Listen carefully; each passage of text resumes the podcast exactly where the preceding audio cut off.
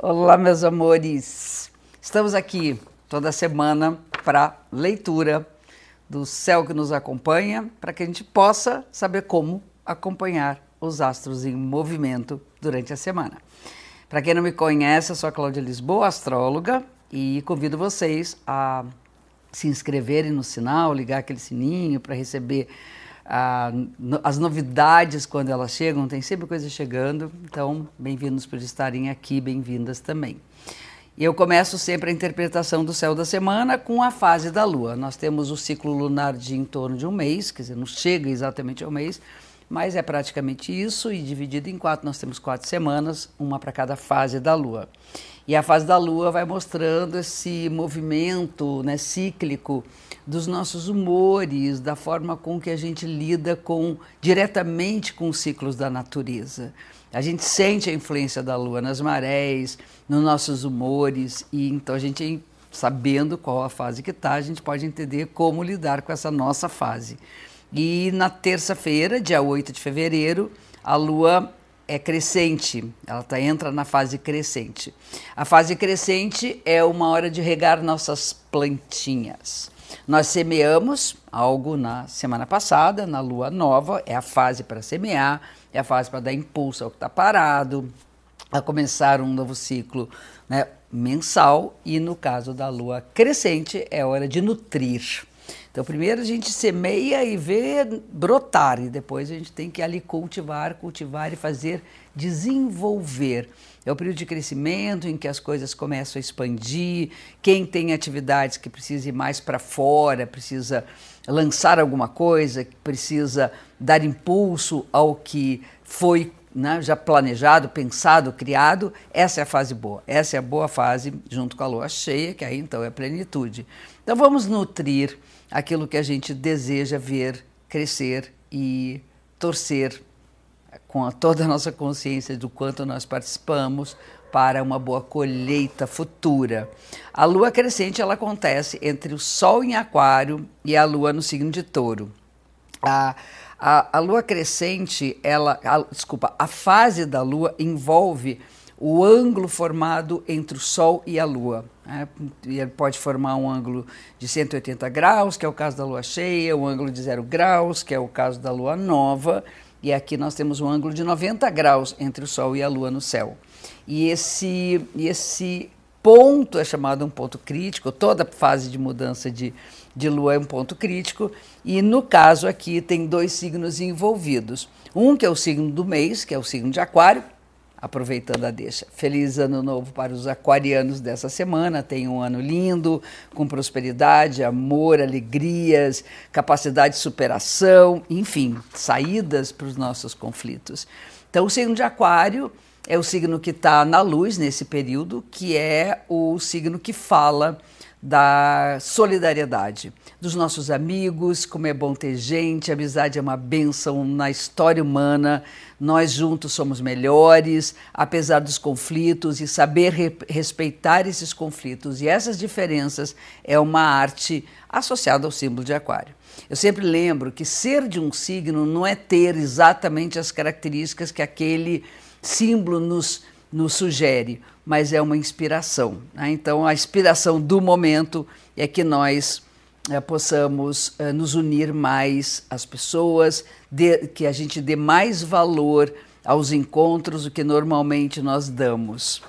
Ajudar as pessoas e também aprender a ser ajudado, isso é fundamental. A Lua, por sua vez, está no signo de Touro, que é um signo de terra, o aquariar fala das, né, das relações, da comunicação, das trocas, e o signo de terra fala da construção, da realidade, daquilo que nós temos ao nosso alcance, principalmente sob o ponto de vista da matéria.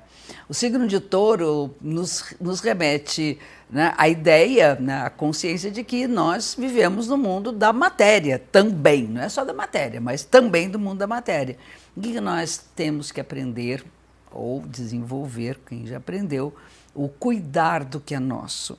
Cuidar do nosso planeta, cuidar do nosso corpo, cuidar de nossa casa, cuidar de nossa alimentação, uh, vibrar para que todos, aquário, tenham comida nas suas casas, tenham prosperidade, que tenham trabalho, que tenham salário, que tenham condições de viver dignamente nesse plano material. Aqui nós temos exatamente uma questão que está muito muito séria no planeta hoje, que é essas diferenças econômicas na sociedade que a gente vive. Então, vamos vibrar, né? doar o que nós temos em excesso, vamos cuidar do consumo, ter um consumo mais consciente para que tudo seja melhor distribuído para todos. No início da semana tem um encontro favorável entre Marte e Urano. Mais do que tudo que eu já disse, é hora de lutar por uma mudança de atitude na nossa vida. É importante que a gente se tenha uma certa indignação, se revolte contra aquilo que não é justo. É hora de mexermos na, na nossa energia, não ficar parado, não esperar que aconteça e a gente correr atrás do que a gente deseja. É um aspecto que é, a energia é muito ativa, muito proativa, tudo acontece muito rápido, a gente consegue soluções é, imediatas, a intuição está à flor da pele, a gente não sabe nem como é que agiu no momento difícil e o resultado pode ser muito favorável. E no meio da semana, que vai caracterizar também esse período, o Mercúrio, senhor da comunicação, das trocas, das nossas, dos nossos interesses, do nosso intelecto, da nossa cabeça, e faz uma conjunção, fica juntinho de Plutão, que é o senhor das profundezas. Então imaginar que a nossa mente tem lugares ali que a gente não acessa e que a gente pode ter a possibilidade de descobrir poderes mentais que até então não foram explorados. Uma dica: cuidado com o que se fala durante essa semana. A, a entrada do Mercúrio, a, o contato do Mercúrio com Plutão significa que a gente está em contato com pontos que precisam ser tratados, curados. Plutão fala de morte e renascimento. Então, aquilo que se degrada pode ser transmutado e curado e regenerado, mas são pontos de dor. Então, a gente tem que ter um certo cuidado com as palavras. Por outro lado, não dá para esperar para simplesmente né, deixar com quem sabe um milagre aconteça e a gente possa se curar dos nossos males. É importante que a gente consiga falar sobre eles, falar sobre aquilo que está nos incomodando no fundo da nossa alma. A gente tem que ter hum, bastante é, espaço na nossa vida, com pessoas nem são muitas, mas com pessoas de muita confiança, que a gente tenha muita muita intimidade para poder se abrir, poder limpar às vezes o que está lá dentro. E temos que ter uma escuta generosa, porque também nós seremos o, aqueles que poderão apoiar alguém que precisa falar de algo que está engasgado na garganta. Né? Então esse aspecto é muito importante. Temos, são bem diferentes, o Marte Curano é muito ativo, muito vambora, resolve logo tudo, e o Mercúrio Plutão já é mais da, das profundezas. As duas coisas estão vigorando com muita intensidade durante esse período.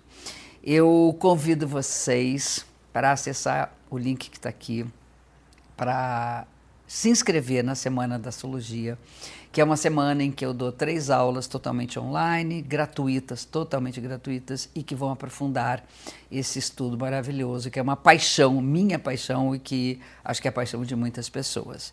Não esqueçam de curtir aqui o nosso vídeo, de se inscrever no canal, e eu espero, como sempre, vocês na próxima semana, e eu agradeço profundamente esse encontro que tem sido há anos um encontro que nutre minha alma. É muito importante para mim saber que vocês estão próximos, os comentários são incríveis e a gente está junto mais uma vez. Um beijo gigante e até a próxima semana.